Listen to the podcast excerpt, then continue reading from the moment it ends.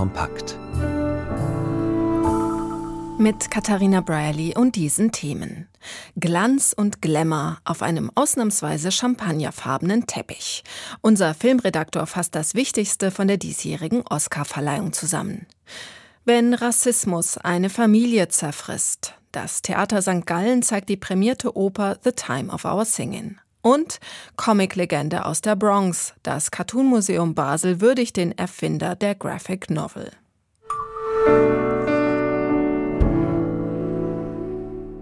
So klingt es, wenn jemand vor Freude überwältigt ist. For all the little boys and girls who look like me watching tonight, this is a beacon of hope and possibilities. This is proof that dreams dream big and dreams do come true. And ladies, don't let anybody tell you you are ever past your prime. You never give up. Das sagt die Schauspielerin Michelle Yeoh. Sie wurde heute Nacht mit einem Oscar ausgezeichnet als erste Asiatin überhaupt. Was sonst noch los war bei der diesjährigen Oscarverleihung, darüber hat Patricia Moreno mit Filmredaktor Michael Sennhauser gesprochen. Es ist nicht das erste Mal, dass die beiden an diesem ganz speziellen Montagmorgen nach einer ganz speziellen Sonntagnacht miteinander sprechen. Michael, wir sind jetzt verbunden und ist ja ein bisschen wie in der Zeitschleife aus Groundhog Day. Täglich grüßt das Murmeltier, aber natürlich jedes Mal anders. Und wenn es dieses Mal nur der berühmte Teppich war in Hollywood, diesmal nicht rot, sondern Champagnerfarben. Warum eigentlich? Weißt du, ob jetzt ein, ein Schaumweinproduzent die Veranstaltung sponsert? Na, meine erste Vermutung war, das hat mit der Modefarbe des Jahres, mit Genierrot zu tun, damit die Frauen im Teppich dann nicht einfach verschwinden. Tatsächlich waren aber die meisten Kleider, die zu sehen waren auf dem Teppich, auch eher in gedämpften, gediegenen Farben. Und ich glaube, das hat mit dem Stil der Oscarverleihung dieses Jahr zu tun. Das war tatsächlich alles sehr gediegen. Das ganze Dekor im Dolby Theater war Art Deco, aber zurückhaltend und sehr festlich. Also es, man hat offensichtlich, hat man sich bemüht, nicht allzu flashy zu sein. Ja, ja, also alles Ton in Ton, was ja eigentlich nicht schlecht ist für eine Veranstaltung, ähm, die immer mal wieder so mit Eklas zu reden gab. Aber kommen wir dazu später. Erstmal vielleicht zu dem großen Gewinner des Abends. Das ist der Film Everything Everywhere All at Once. Ähm, der ging schon mit großen Hoffnungen ins Rennen und hat jetzt sieben Oscars äh, bekommen, unter anderem als bester Film. Aber ist es wirklich so, dass der Film die hohen Erwartungen erfüllt hat oder hätte da noch mehr kommen können? Was denkst du? Nein, das hat eigentlich in jeder Beziehung funktioniert. Der Film war ja schon der Underdog, als er letztes Jahr rauskam. Zuerst ein paar wenigen Leinwänden, dann plötzlich kam er beim Publikum in den USA rasend gut an, war dann zeitenweise auf 3000 Leinwänden zu sehen, hat dann, ist dann rund um die Welt gezogen und war eigentlich der erklärte Favorit dieser Oscarverleihung, weil all die Academy-Mitglieder es ja lieben, einen kleinen Underdog, einen überraschenden Film auszuzeichnen und das in möglichst vielen Kategorien. Und das war dann auch die festliche Stimmung im Saal. Bei jedem zusätzlichen Oscar für Everything Everywhere All at Once wurde wieder erneut gejubelt. Also da haben sich wirklich alle gefreut darüber. Ja, ja vor allem natürlich auch Sie. Ich habe das ja eingespielt. Michelle Yeoh, äh, Ihre Dankesrede, ähm, die Sie vor wenigen Stunden gehalten hat, sehr berührt. Und sie ist ja die erste asiatische Frau, die den Oscar für eine Hauptrolle gewinnt. Ähm, ich habe mich allerdings schon gefragt, tja, ist es nun das Asiatische, was sie auszeichnet? Ähm, also ihre Darbietung vielmehr in diesem Film wohl eher nicht, oder? Nein, es ist eigentlich die Kombination. Also sie war ja jahrzehntelang einer der großen Actionstars des Hongkong-Kinos. Das mhm. heißt, als asiatische Schauspielerin hatte sie schon einen globalen Status. Und in den USA spielt sie jetzt aber eigentlich eine Waschsalonbesitzerin in diesem Film, eine gewöhnliche Hausfrau, die plötzlich wider Willen zur Superheldin wird. Und da kann sie ihre Action-Talente natürlich auch voll ausspielen. Und dazu kommt natürlich tatsächlich, mit den Diversity-Bemühungen der Oscars war es an der Zeit, dass auch mal die Asiaten zum Zug kommen. Und mhm. bezeichnenderweise hat die Halle Berry, die erste schwarze Darstellerin, die einen Preis gewonnen hat, den Oscar überreicht dieses Mal. Also dieser Triumph, das, der geht in alle möglichen Richtungen. Und Michel Yeoh hat ja auch gesagt, es ist nicht nur für alle, die so aussehen wie ich, ein Triumph, sondern auch für alle anderen Frauen, die ein Alter haben. Sie ist 60. Ja. Lasst euch nicht einreden, dass es irgendwann vorbei ist. Also ein Triumph auf der ganzen Linie. Ja, absolut, absolut. Und natürlich große Gefühle, wie Hollywood sie liebt, so wie das vorgetragen wurde. Ebenfalls mit, ähm, ja, mit vielen Nominierungen und auch vielen Erwartungen ins Rennen ging der deutsche Kriegs- oder vielmehr Antikriegsfilm im Westen nichts Neues. Der hat nun den Preis gewonnen als bester internationaler Spielfilme. Drei weitere dann, weitere dann in eher äh, technischen Bereichen, obwohl Filmmusik zum Beispiel.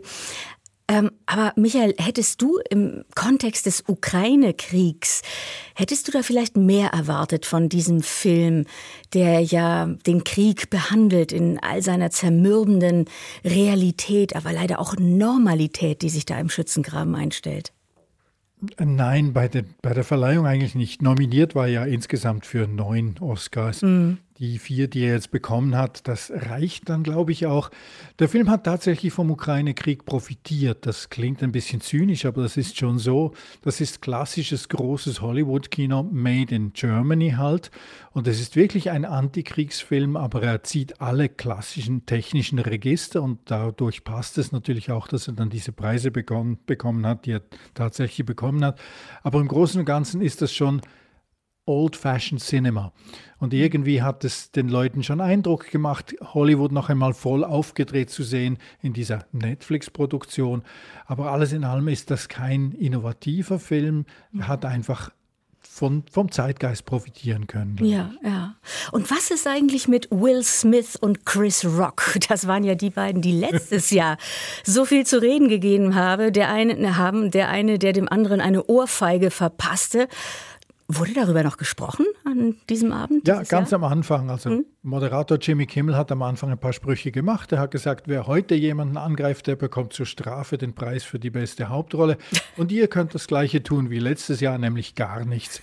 Und damit war das mehr oder weniger abgehakt. Die eigentliche Verleihung, die war tatsächlich würdevoll und streng darauf bedacht, im Zeitrahmen zu bleiben und nirgendwo über die Stränge zu hauen. Und das hat auch funktioniert. Das war wirklich festlich und man hat vor allem den Leuten angemerkt, die haben sich ehrlich gefreut über die Preise und zwar nicht nur die, die sie bekommen haben, sondern auch die, die im Saal saßen und sie dafür bejubelt haben. Wenn Sie mehr über die diesjährige Oscarverleihung wissen möchten, auf srf.ch berichten wir ausführlich. Unter anderem finden Sie dort einen Live-Ticker zum Nachlesen.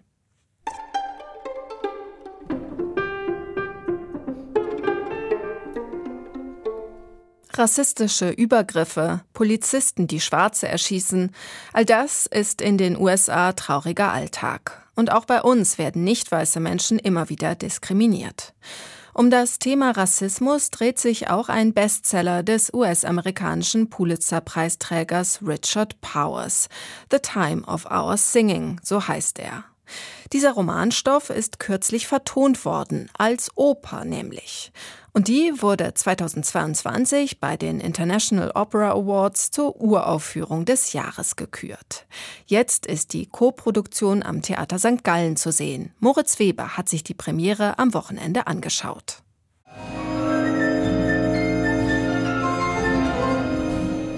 Washington Ende der 1930er Jahre. Eine Sängerin lernt bei einem Konzert einen Physiker kennen, die beiden verlieben sich. Doch bald tauchen die ersten Probleme auf, weil sie schwarz ist und er weiß. Diese sogenannte Mischehe kommt bei vielen nicht gut an. Trotzdem heiraten die beiden und bekommen drei Kinder. Doch der gesellschaftliche Rassismus, der frisst sich auch in ihre Familie hinein. Es kommt zu Meinungsverschiedenheiten und auch ihre Kinder leiden später darunter, dass sie diskriminiert werden. Mit der Musik hat die Welt aber einen Ort des Glücks. Das regelmäßige, gemeinsame abendliche Singen und Improvisieren schweißt sie zusammen. Eben The Time of Our Singing.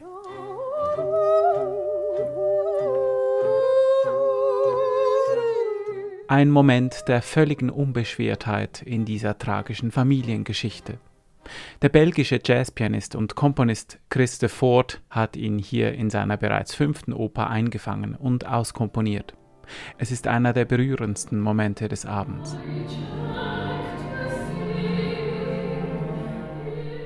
Der Gattungsbegriff Oper ist hier großzügig ausgelegt. De Fords Werk ist wie gewohnt ein sehr bunter Stilmix. Von Bach- und Schubert-Zitaten über Jazzquartett und atonale Partien bis hin zu Rap ist alles dabei.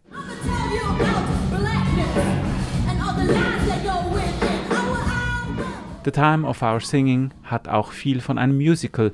Es singen und sprechen alle mit Mikrofon. De Ford gelingt das Kunststück, dass die eigentlich heterogene Klangsprache erstaunlicherweise homogen klingt. So ist es ein höchst abwechslungsreiches und spannendes Musiktheater. Das liegt natürlich auch an der gekonnten und in allen Stilen gewandten musikalischen Leitung durch Dirigent Kwame Ryan, als auch am ausgezeichneten Sängerinnencast alle mit tollen Stimmen und starker darstellerischer Kraft, wie Claren McFadden als Mutter Delia oder Joshua Stewart in der Rolle des musikalischen Gesangstalents Jonah.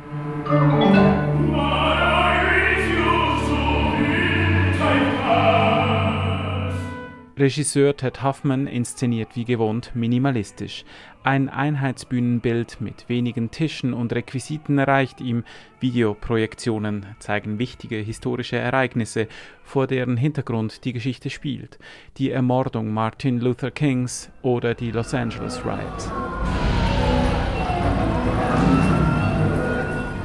Hoffman konzentriert sich und die Aufmerksamkeit des Publikums ganz auf den Text, die Musik, das Stück und lässt auch viel Raum für eigene Gedanken, zum Beispiel wie es um die Chancengleichheit bei uns bestellt ist und warum bei uns heute noch so selten People of Color auf klassischen Konzert- und Opernbühnen stehen.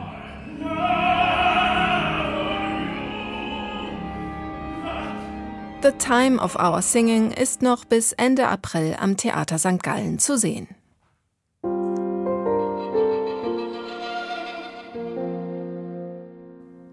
Er ist eine Comic-Legende. Der US-amerikanische Comicautor Will Eisner der übrigens auch den Begriff Graphic Novel erfunden hat. In einer Retrospektive zeichnet nun das Cartoon Museum Basel die lange und bewegte Geschichte des Amerikaners nach.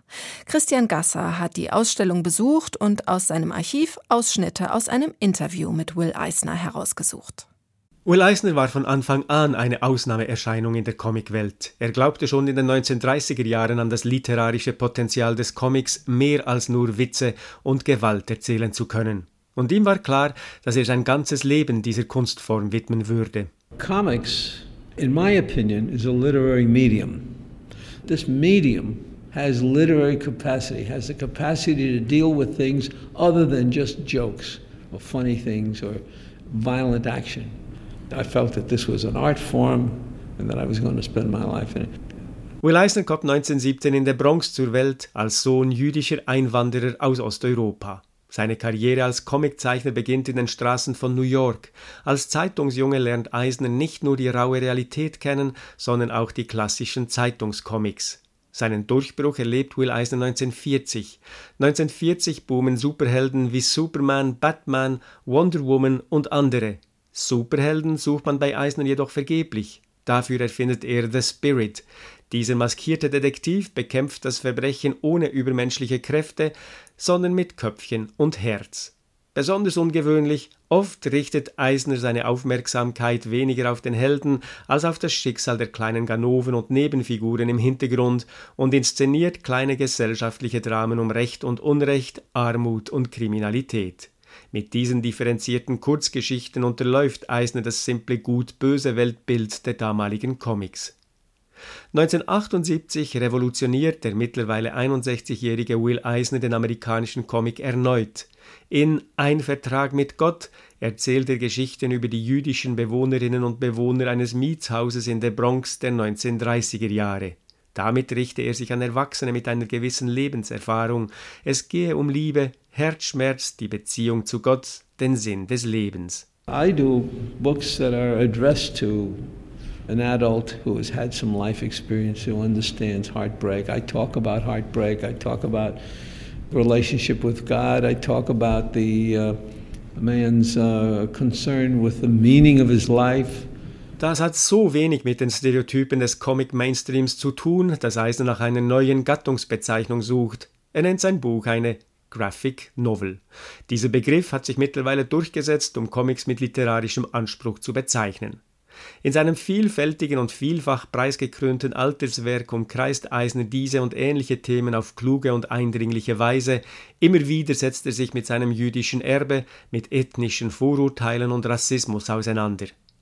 Eisners Experimentierfreude und Lust an Neuem bleibt dabei ungebrochen. Noch kurz vor seinem Tod betont er, dem Comic seien keine intellektuellen Grenzen gesetzt und er, Eisner, stünde noch ganz am Anfang. There were no intellectual limits. that is the thing that keeps me working because I feel that I have not yet even begun to execute the intellectual possibilities of this medium. I, I still feel I'm at the beginning. Das Cartoon Museum zeichnet Eisners langes Leben und Schaffen auf vorbildliche Art nach. Die Seiten und Zeichnungen sind klug ausgewählt und aussagekräftig, sie machen Eisners wesentlichen Qualitäten und Entwicklungen sichtbar und stellen seine Arbeit auch in ihren historischen Kontext. Nicht zuletzt macht die Ausstellung deutlich, dass Eisner auch 18 Jahre nach seinem Tod ein moderner Autor bleibt. Die Ausstellung zu Will Eisner ist noch bis Mitte Juni im Cartoon Museum Basel zu sehen. Und falls Sie mehr wissen möchten zu Will Eisner und seinen Graphic Novels, dann schalten Sie am 24. März abends das Radio ein. Dann senden wir eine Passagesendung zu Eisners Werk. Das Sacre du Printemps zur Musik von Igor Strawinski ist heute ein beliebter Tanzklassiker. Bei seiner Uraufführung im Jahr 1913 sorgte das Stück allerdings für einen Skandal. Jetzt hat sich ein Team am Neumarkttheater in Zürich an das Sacre gemacht und es neu interpretiert. Tanzkritikerin Maya Künzler war letzte Woche bei der Premiere.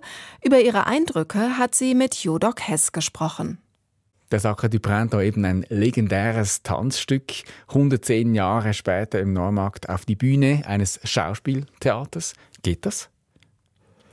Ja, es geht, weil sich das Neumarkttheater traditionell ein Sprechtheater, ja, als Haus der Künste versteht, an dem verschiedene Ausdrucksformen zusammenkommen und sich verdichten. Und der belgische Choreograf dieses Abends, Michael Wandewelde, hat das Gruppenstück des Sacre auf zwei Personen reduziert. Was wir an diesem Abend sehen, hat also nichts mehr mit dem Tanzstück zu tun, sondern ist eine Performance, die sich zwischen Körpertheater, Musik, Kunst und Film bewegt. Da wird also ein Klassiker ganz neu gelesen, aber die Musik von Igor Strawinski, die dient schon immer noch als Vorlage. Ja, die Komposition des Sacre dauert ja etwa 40 Minuten und wird im Neumarkt in voller Länge ab Band gespielt. Der inhaltliche Fokus ist aber komplett anders. Im Zentrum steht nicht mehr ein einzelnes Menschenopfer, sondern die große Menschheitsfrage, wie es weitergehen könnte, nachdem wir unseren Planeten ruiniert sprich geopfert haben. Den Choreografen treibt die Frage um, wie eine neue Gesellschaft aussehen könnte, eine, die schonender, also respektvoller mit der Umwelt umgeht. Und wie setzt denn jetzt äh, Michael van der Welde dies um konkret auf der Bühne? Es gibt zwei Teile. Der erste Teil zur Musik Strawinskys spielt sich auf der Guckkastenbühne des Neumarkts ab. Das Spotlight geht an und aus und zeigt verschiedene Bilder. So wird ein Wandteppich der Textilkünstlerin Ellen Braga gezeigt mit Motiven, die von einer indigenen Gesellschaft erzählen. Die Einflüsse der westlichen Zivilisation, die Kolonisierung sind aber schon mit hineingewoben. Dazu posieren die beiden Performerinnen David Attenberger und Brandy Butler in wechselnden Standbildern oder sie gestikulieren, als wären sie die Überlebenden dieser fremden Spezies. Ihre Bewegungen werden im Verlauf immer unnatürlicher, technoider.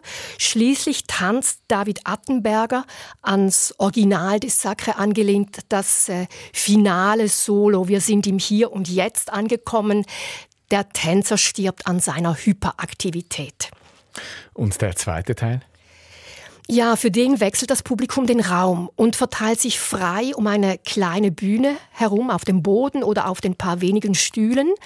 Es ist eine Art Partyraum mit sanfter elektronischer Musik, auch mit treibenden Beats zwischendurch. Hier wird eine Gegenwelt beschworen, weg vom, von Künstlichkeit zurück zur Natur und Sinnlichkeit. Und die beiden Performerinnen bewegen sich aufeinander zu wie in Zeitlupe und verschmelzen schließlich. Und wie fandest du denn jetzt die Leistung dieser beiden PerformerInnen? Im ersten Teil haben mich die beiden nicht sehr überzeugt. Brandy Butler ist vor allem Sängerin, David Attenberger Schauspieler. Beide verfügen über keine tänzerische Grundspannung im Körper und das hat man einfach gesehen. Auf der Guckkastenbühne waren die zwei wie unter einem Brennglas ausgestellt. Anders im zweiten Teil, inmitten des Publikums. Hier konnten die beiden ihre starke Körperlichkeit entfalten. Das hatte Spannung, der drahtige Körper von Attenberger und Butlers äh, Weichheit. Die Inszenierung selbst war mit ihrer Botschaft, also für mich allzu vorhersehbar, mal abgesehen von ein paar wenigen schönen Überraschungsmomenten. Im zweiten Teil, ich fand das Ganze inhaltlich doch etwas dünn. Sehen kann man Le Sacre du Printemps am Theater Neumarkt in Zürich unter anderem heute und morgen Abend. Und vom Tanz jetzt zum Kino. Dem geht es in Zeiten von Netflix und Co tendenziell eher schlecht. Trotzdem wagt sich eine Gruppe von Unternehmern in Freiburg jetzt an ein Projekt. Sie wollen ein altes Kino zu neuem Leben erwecken. Wieso und kann das gut gehen? Antworten darauf bekommen Sie in der nächsten Folge. Das war der Kulturkompakt Podcast. Am Mikrofon war Katharina Brierly. Kultur kompakt.